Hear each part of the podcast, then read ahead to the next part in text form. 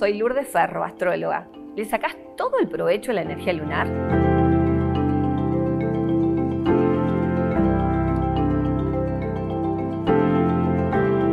Yo te invito a que vos aproveches 100% la energía lunar. La energía comienza cuando la luna se hace nueva. Va creciendo, tenemos una fase creciente, sigue creciendo, tenemos una luna llena que todos nos encanta contemplar, se hace menguante y se hace nueva. Eso aproximadamente lleva unos 28 días, donde la energía de la primera luna, esa luna nueva o esa luna negra, nos propone ir hacia las raíces, tal cual fuéramos una planta. Toda la energía va a las raíces. Entonces, cuando la luna esté nueva, trata de ir hacia adentro, a buscar tu verdad, a conseguir respuestas, a conectar con la raíz, con la, con la tierra, con la madre, con tus pies. Es ideal tomarte un descanso, tomarte un baño, a conciencia, no ese baño o esa ducha que nos damos todos los días. Es un baño a conciencia, donde podés de repente agregar algunos yuyitos. La medida que la luna va creciendo, se hace la luna creciente. Esa luna es cuando, bueno, la energía empieza a subir, todos estamos muy entusiasmados, es la que debemos aprovechar para bautizar o rebautizar nuestros emprendimientos.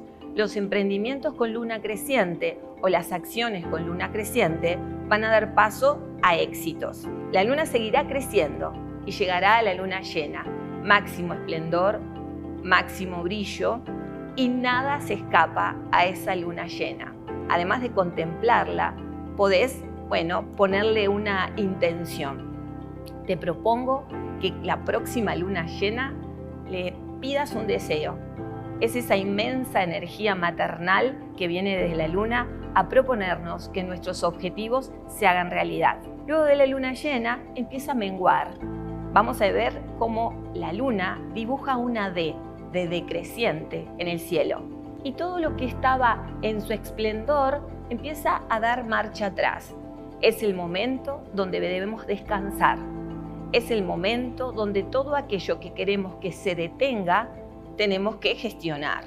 Y nuevamente, a la próxima semana, vamos a tener una luna negra. No hay luna. Por tres días la luna no aparece en el cielo. Sin embargo, está. Porque ¿dónde está? Está al lado del sol. Hace su recorrido pegadita al sol y es por eso que no la vemos. Y esa luna nos permite nuevamente conectar con nuestras raíces, conectar con el comienzo, ir hacia el fondo para tomar fuerza y tomar valentía para volver a empezar el ciclo. Yo te invito a que vos conectes tu cuerpo físico, tu realidad, con esos, esos pulsos, ese latir de la luna. Una vez que lo entendés, luego es mucho más fácil aprovechar la luna en cada signo. La luna en el fuego, para el entusiasmo. Aries, Leo y Sagitario. La luna de las emociones, Cáncer, Escorpio y Piscis. La luna intelectual, Géminis, Libra y Acuario. Las lunas materiales, Tauro, Virgo y Capricornio.